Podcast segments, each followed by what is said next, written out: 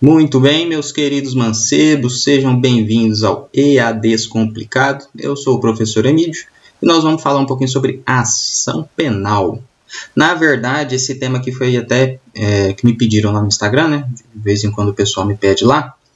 E aí me pediram para falar sobre as, as diferenças de ação penal pública e privada, certo? Mas para a gente falar disso, primeiramente a gente tem que entender um pouco da ideia geral de ação penal para depois diferenciar a pública da privada. Belezinha? Então vamos começar, vamos direto. Seguinte, primeira coisa então quando nós estamos falando de, ação penal, é, elas estão previ ela, a, a, regra no Código Penal está prevista no artigo 100 até o 106, tá? Então um adendo aqui. Antes então de eu falar da pública e privada, eu vou trazer os aspectos gerais de como é que funciona, vamos dizer assim, um, um, o processo, né? Como é que o Estado inicia o procedimento para tentar punir alguém quando comete algum tipo de infração penal. Então é isso que eu vou trazer nessa aula aqui, uma lógica geral né, de como é que isso funciona. E na próxima aula, aí sim nós vamos entrar nas especificidades de cada uma da, da pública e privada. Lembrando, lembrando que essas aulas que eu estou fazendo aqui agora, todas elas tratam de coisas mais é, genéricas para a gente entender os mecanismos de funcionamento e posteriormente à medida que o pessoal for pedindo com mais tempo, aí eu vou é, tratar com muito mais é, propriedade, muito mais detalhes cada um desses assuntos que eu estou tratando nesse e nos últimos vídeos. Então tá, chega de falar besteira, bora. Seguinte, ó, uh, aqui ó, pretensão punitiva estatal, que é também chamada de direito de punir, somente se satisfaz por intermédio do devido processo legal. Ó, a primeira coisa que a gente tem que entender é o seguinte, no Brasil, obviamente, não só no Brasil, claro, mas aonde tem um, um Estado que está é, sob o império da lei, ou seja, quem manda é a lei, a legislação, é, nós temos, regra geral, a ideia de devido processo legal. Já já vou falar um pouquinho mais disso. Mas a ideia de devido processo legal vai, resumidamente, dizer o seguinte: é, uma pessoa só será punida se acontecer através de um processo judicial. E, obviamente, esse processo judicial ele tem que respeitar as regras legais, ou seja, a legislação, tá? Beleza. Então, quando a gente fala aqui em pretensão punitiva do Estado, eu já estou trazendo a ideia do seguinte: pretensão punitiva, em outras palavras, é o direito de punir, como eu pus aí em parênteses, que o Estado tem. Somente o Estado tem essa possibilidade ou seja, você, eu, Joãozinha, Mariazinha, ninguém pode punir uma outra pessoa quando ela comete algum tipo de crime. Somente o Estado tem esse poder, certo? Por isso a ideia de direito de punir, que é a pretensão punitiva do Estado, e de processo legal. Então, o direito que alguém tem de punir é o Estado, e dele vai exercer isso através do processo legal. Beleza? Então vamos continuar aqui. Ó. Em outras palavras, o Estado não tem outro meio de fazer seu, seu ius puniendi. Né? De vez em quando no direito penal são muito utilizados esses termos em latim, né? mas beleza. É, então, em outras palavras, é o que eu disse agora há pouco, a ideia de que o Estado ele só vai punir através do devido processo legal, só vai concretizar isso utilizando-se deste meio. Então tá, vamos, fazer, vamos, vamos adiantar um pouquinho mais. É, quando o Estado, então, é, adquire o direito de punir alguém, ou seja, porque alguém cometeu algum dos crimes, ele, ele fez alguma coisa que está prevista numa lei que estava dizendo não faça isso, ele foi lá e fez. Claro, a gente está trazendo dentro aqui da, do, do escopo do direito penal. Beleza. A gente tem que também separar na nossa cabeça que o seguinte, essa chamada persecução penal que eu pus, ou seja, que é justamente todo o procedimento que o Estado tem que fazer até a punição efetiva para a pessoa, como a gente falou, ele tem que seguir um processo determinado pela lei, ele tem que ter todo um caminho que a lei determina, e justamente essa persecução penal, que é perseguição penal, em outras palavras, ela vai ser dividida em duas grandes fases, vamos dizer assim. A fase preliminar e depois a fase judicial. Ou seja, estou querendo que fique bem separadinho que é o seguinte: existe um procedimento que ele tem natureza administrativa, que ele tem o objetivo de pegar informações, colher provas. Eu estou falando então do inquérito policial, tá? Que é justamente essa instrução preliminar. Este este, essa fase, esse, o inquérito policial, essa instrução preliminar, ela vai dar os meios, ela vai preparar o que depois o Estado vai é, continuar, que é a o, de fato a ação judicial. Né? Por isso essa fase, por esse nome, né? é, fase judicial, porque vai para a justiça, vamos dizer assim. Né? Ou seja, então, separa aí que enquanto nós estamos falando de inquérito policial, nós não estamos falando de poder judiciário, nós não estamos falando que existe um processo, pelo contrário, é um procedimento administrativo. Quem faz são as delegacias, o delegado, enfim. Esse também dá uma aula inteirinha também, mas eu vou ficar de forma genérica aqui. Então, o, o delegado é, que preside o inquérito policial pega as informações, colhe as provas e tal, prepara tudo Aí ele termina a parte dele, ou seja, termina essa instrução, essa fase preliminar. Aí começa uma nova, que é o delegado falando lá para o Ministério Público. Ministério Público está aqui todas as provas contra o Joãozinho. Vai lá e tenta fazer, uh, o, tenta fazer com que o, que o, Estado puna ele. Aí beleza, o Ministério Público então pega tudo aquilo que, o, que está no inquérito nessa fase preliminar, que foi feito pelo delegado, e aí o Ministério Público vai tocar para frente, vamos dizer assim. Aí ele inicia um processo judicial que aí vai tentar, de fato, é uma punição para aquela pessoa que cometeu algum tipo de infração penal. Beleza? Então, outras palavras que eu falei, o colhimento de provas, depois nasce acusação com debate e, eventualmente, uma punição. A fase judicial e a fase preliminar. Travou aqui. Aí, passou.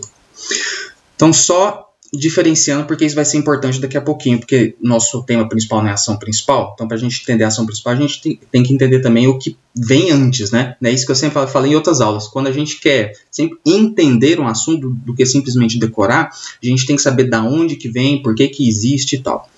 Então tá. Então, esta parte de instrução preliminar, que é o inquérito policial, é, atividade preparatória da ação, tem um caráter preliminar informativo, ok, fornece o órgão acusador. No final das contas, é tudo falando que eu já disse aqui, né, que vai o, o, o inquérito ele serve para colher informações, pegar tudo que é necessário para de fato aquela pessoa seja punida, tudo que eu falo é necessário de informações, né, de provas. E aí passa para o Ministério Público e o Ministério Público vai tentar punir aquela pessoa. Beleza? Uma informação muito importante que também vai diferenciar aqui, ó que eu coloquei aqui, ó, não há litígio, ou seja, enquanto nós estamos dentro do inquérito policial, nós estamos a, apenas falando da figura da pessoa que está sendo investigada e da pessoa que está sendo acusada, ok? Nós não estamos falando de quem é denunciado, é outra figura, outra pessoa, que é justamente na segunda fase que seria de fato a fase judicial. Então, até este momento aqui, está só Ó, vamos ver se realmente essa pessoa cometeu esse crime. Na, de vez em quando pode até acontecer assim, vamos ver se realmente existiu o crime. Às vezes a pessoa pode chegar, uma mulher, por exemplo, pode chegar e falar, ah, fui agredida pelo marido, ah, fui estuprado. Então tá, então vamos observar e na hora da investigação percebe que não, era só mentira, ela queria só criar problema para ele, alguma coisa assim. Ou então já, eu já ouvi casos, por exemplo, da pessoa é desaparecida, aí chega fami os familiares e falam, ó, oh, a pessoa tá desaparecida, foi sequestrada, tá morta, qualquer coisa assim. Aí começa a investigação e vai descobrir que na verdade uma semana depois ele aparece, ele tinha estava bêbado, sumido, alguma coisa assim. Então, às vezes, nem crime existe. Mas beleza, então vamos continuar lá. Aqui. Tá. Quando a gente então fala da. Uh, terminando essa parte, aí a gente vai entrar de fato nas ações penais. Então, terminou a fase preliminar. Como eu disse lá no iníciozinho, o delegado pega tudo que ele tem para é, para reunir a respeito daquele crime, as informações, as provas, enfim, manda para o Ministério Público e o Ministério Público então vai pegar e vai iniciar uma ação. De fato, nós estamos falando agora dessa parte judicial. Então, acabou aquela parte administrativa preliminar que é inquérito policial. Beleza? Separem na sua cabeça que são coisas diferentes, com características, enfim, no tal nós vamos ver que é justamente bem mais complexo do que eu estou falando, mas como eu disse, a gente quer entender a parte geral aqui. Então tá, é o seguinte, ó. É, quando o código, quando a legislação, ela pega e fala assim, ó, vamos diferenciar aqui então os tipos de ações que o Estado tem para poder punir alguém. Então, no final das contas, é isso que a legislação está querendo fazer. Quando a gente vai, então, definir essa separação de ações penais que são tidas como públicas e ações penais que são tidas como privadas. Lembrando que todas elas aqui nós estamos falando sempre da noção geral de que é o direito que o Estado tem de punir quando alguém vai lá e comete algum tipo de é, infração penal. Então tá. Essa diferenciação, basicamente, ela vai levar em consideração duas coisas. Então a lei vai, vai pensar o seguinte, é, para diferenciar, né? A, tanto quem é o titular, ou seja, quem é a pessoa que é responsável por dar início àquela ação e levar ela até o final, ou seja, correr realmente atrás da punição da pessoa que cometeu aquele crime.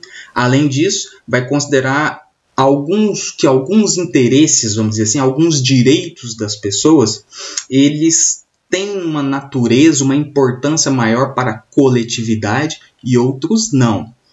Então, antes de eu entrar no exemplo aqui, deixa eu tentar explicar essa ideia. Então, não lê ainda, para de ler um pouquinho, olha aqui para mim. É o seguinte: o Estado, no final das contas, quando ele, o legislador, no final das contas, quando ele criou o Código Penal, vamos dizer assim, é, claro que eu estou resumindo, né, com as suas modificações, no final das contas está dizendo o seguinte: determinados direitos, determinadas coisas, vamos dizer assim, elas são tão importantes que o Estado ele precisa necessariamente cuidar. É, tanto ao ponto de que esse direito, essa coisa que foi é, agredida por alguém, então o Estado obrigatoriamente vai ter que ir lá e vai ter que tentar punir. Por exemplo, vamos imaginar que o direito à vida é um, algo tão importante que sempre que alguém atentar contra a vida de outra pessoa, então o Estado obrigatoriamente vai ter que ir lá e punir aquela pessoa. Entendeu a lógica? Determinados outros direitos não vai ser assim.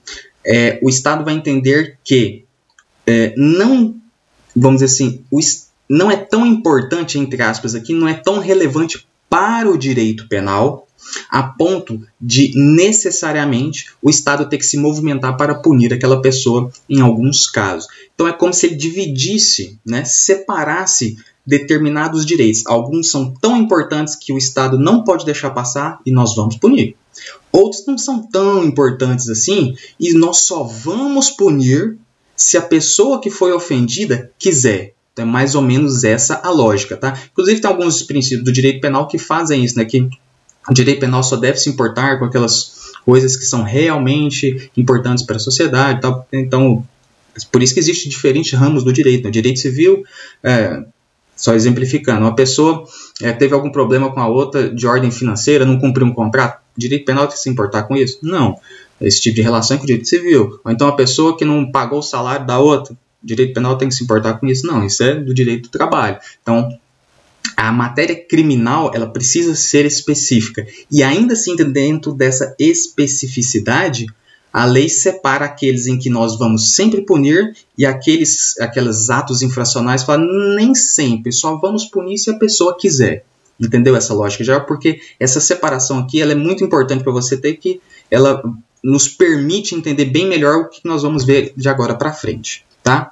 Então vamos de fato voltar aqui para exemplos bem genéricos do que nós estamos falando. Ó.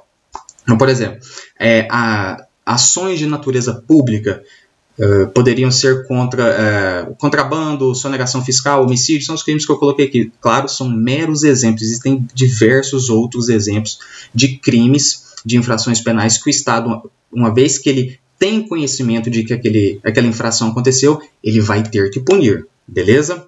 E nas ações privadas, como eu já falei, trouxe exemplo, injúria, fraude, execução, exercício arbitrário das próprias razões são infrações penais que, mesmo que o Estado ele tenha conhecimento da existência, não necessariamente ele vai ter que punir. Ele vai precisar que a vítima venha e fale: O Estado, aconteceu tal coisa comigo. Então, por favor, vá lá e pune aquela pessoa. Se a vítima, então, não fizer, se ela não for lá pedir o Estado não tem que punir, em outras palavras, né? Então tá. Você pode ter percebido aí que eu fiz essa diferenciação e claro, tem aí eu fiz tem umas subdivisões. E é por isso que eu falo que é um assunto um pouco mais complexo, nós temos que entender a ideia geral. Na próxima aula a gente entra dentro disso aí.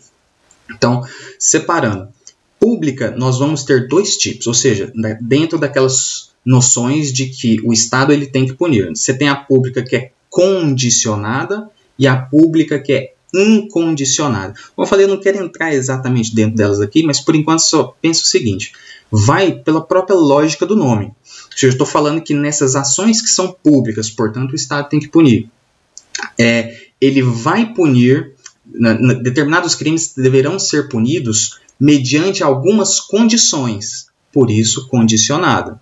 E determinados outros crimes só serão punidos não interessa quais foram as condições que existiram naquele fato. Então, por isso essa diferenciação entre condicionada e incondicionada, tá bom? Então, o Estado vai punir, no caso das incondicionadas, não interessa o que aconteceu, ele vai lá. Agora, para ele punir determinados crimes, Nas ações públicas condicionadas, como o próprio nome diz, ele só vai punir se tiver cumprido algumas condições. Repito, eu sei que por enquanto está um pouco confuso, mas é porque mais para frente justamente nós vamos ver quais são essas condições, quando que é e tal, belezinha? Em relação à privada, também temos a exclusiva, personalíssima e a subsidiária da pública, que também terão as suas diferenciações, lembrando que as privadas nós estamos falando de ações em que a vítima tem que ir lá e pedir para o Estado para que ele puna a pessoa. Então, eu, por enquanto está isso. Claro que depois eu vou retornar e nós vamos trabalhar um pouco melhor essa ideia aqui. Beleza? Então vamos continuar. Só para você ter ideia de, de o quão acaba ficando um pouco mais complexo, ó, eu não vou ficar lendo aqui, vendo, depois você pausa e vê, mas enfim, só para você ver a diferenciação entre público e privado, condicionado e condicionado, e por aí elas vão se subdividindo. Tranquilo? Novamente, isso fica para outra aula. Então, vamos para... Vai, desce. Aqui. Então, tá. Então, vamos de fato entrar então em algumas características, vamos dizer assim, da ação penal mesmo, beleza? É, é como a gente já falou, é esse procedimento judicial, ou seja, abandonando toda aquela ideia da parte de inquérito policial, de colheita de provas pelo delegado e tal. E a ação penal, ela vai ter que ser iniciada e, vamos dizer, entre aspas aqui, né, tocada até o final pelo seu titular.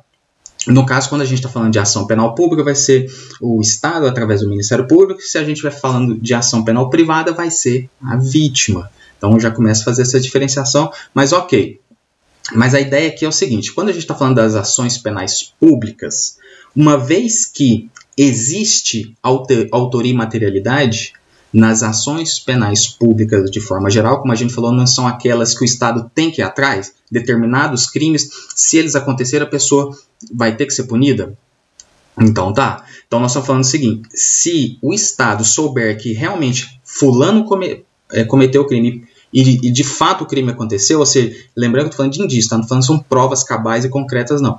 Mas tá, então aparentemente foi aquela pessoa e aparentemente esse crime cometeu, então o Estado vai ter que tentar a punição, vai iniciar a persecução penal para tentar punir aquela pessoa lá. Que no final das contas, já em outras palavras, ó, tem a finalidade de quê? Que o juiz então vai declarar se é procedente ou não aquela pretensão punitiva, ou seja, que direito de punir do Estado. É isso que, ao final da ação, deve acontecer. O juiz dá uma sentença. E essa sentença nada mais é do que isso. É uma declaração do juiz falando: ó, oh, realmente essa pessoa aqui ela é culpada, irei condená-la. Se ela fez isso, então o objetivo da persecução penal foi atingido através do Ministério Público. Se não foi, se a pessoa é, foi inocentada, enfim, não conseguiu no final das contas, mas no, da mesma forma chegou ao final da ação, beleza? Uma diferenciação importante que, é, que eu falei que a gente ia precisar lá no início. Lembra quando a gente estava no inquérito policial, aí eu falei que só existia a figura do investigado e do acusado e tal?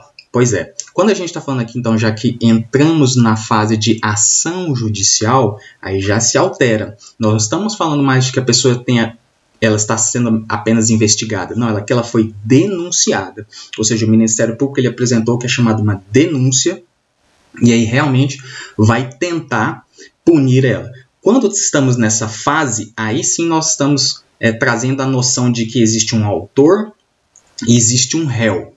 Beleza? Se nós estamos falando que existe um autor, o réu, ou seja, existem partes de um processo, Aí realmente nós estamos dentro da noção judicial e eu vou voltar e trazer a ideia que nós falamos lá no iníciozinho de devido processo legal. Quando inicia essa fase judicial, é necessário respeitar todos os princípios processuais, principalmente o, o mais importante deles é justamente o devido processo legal, que é a ideia de que dentro do direito penal vai ser a base de que tudo que o autor, ou seja, o Ministério Público falar no processo e, e o réu ambos têm direito de saber o que, que o outro falou e rebater aquilo. Né? Ou seja, é como se o tempo todo tivesse um ping-pong entre os dois. Entendeu? Essa lógica aqui dentro do processo ela tem que ser respeitada o tempo todo.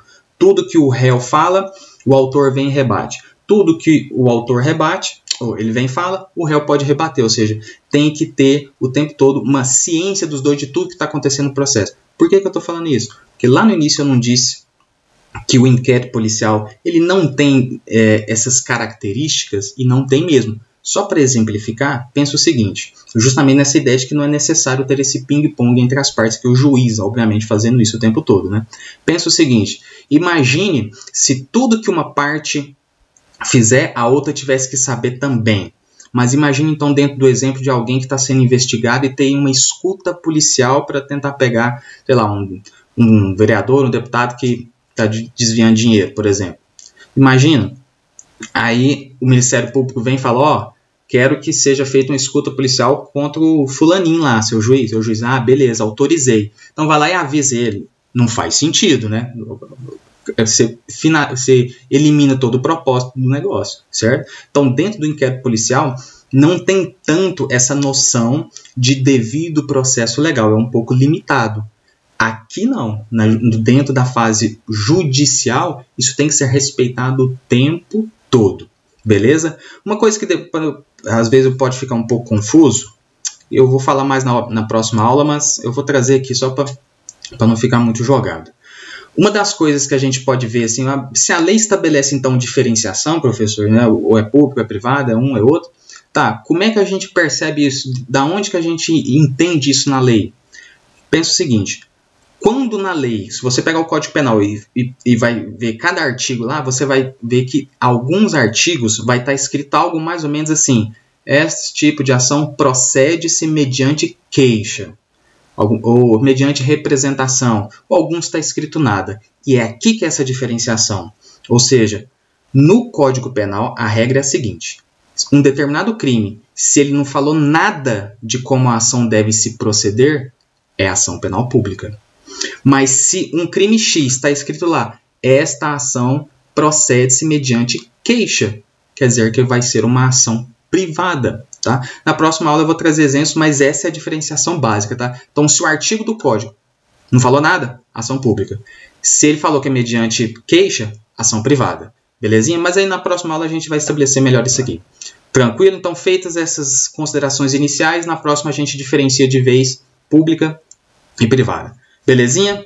Então, mais uma vez, curte o canal. É, curte o canal, ó.